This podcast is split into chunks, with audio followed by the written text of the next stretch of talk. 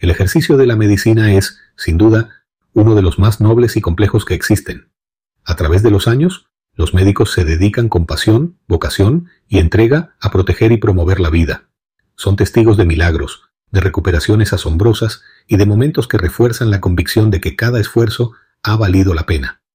Por ello, uno de los diagnósticos más difíciles y sensibles para un médico es declarar a una persona muerta.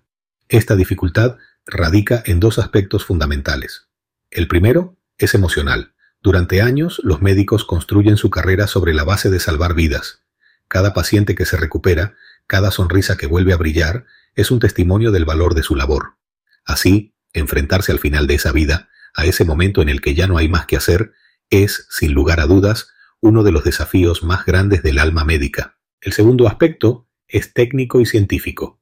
Contrario a lo que muchos podrían pensar, determinar la muerte no es sencillo, no es simplemente mirar y ver inmovilidad. Es buscar signos muy específicos que, en ocasiones, pueden ser tan sutiles que pasan desapercibidos. La ausencia de pulsos en zonas vitales, la falta de respuesta ante estímulos intensos, la dilatación permanente de las pupilas frente a la luz y claro está, la ausencia prolongada de la respiración son solo algunos de los indicadores que se evalúan.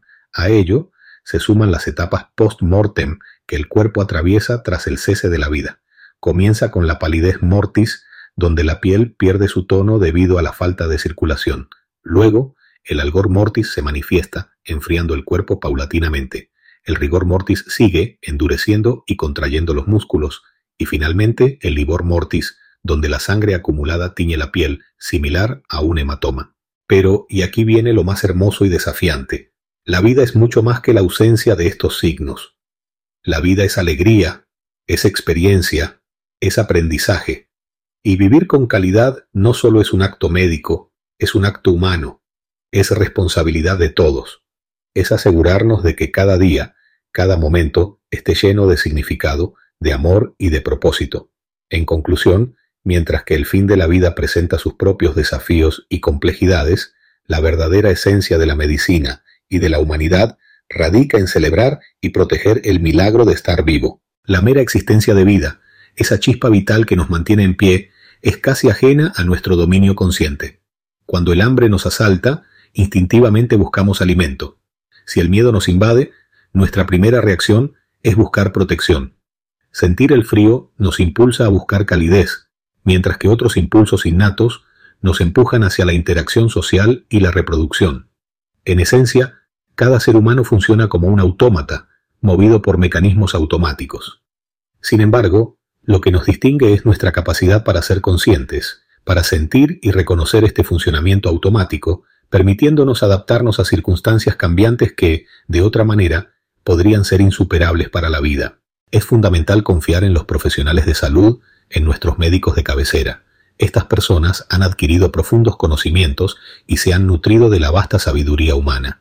Son individuos excepcionales, capacitados para discernir lo que es beneficioso y lo que es óptimo. Así que, si alguna vez te encuentras observando a un médico que, con serenidad, atiende a alguien convulsionando en el suelo y, en medio de ello, hace preguntas que a ti te parecen triviales, ten la seguridad de que está haciendo lo correcto.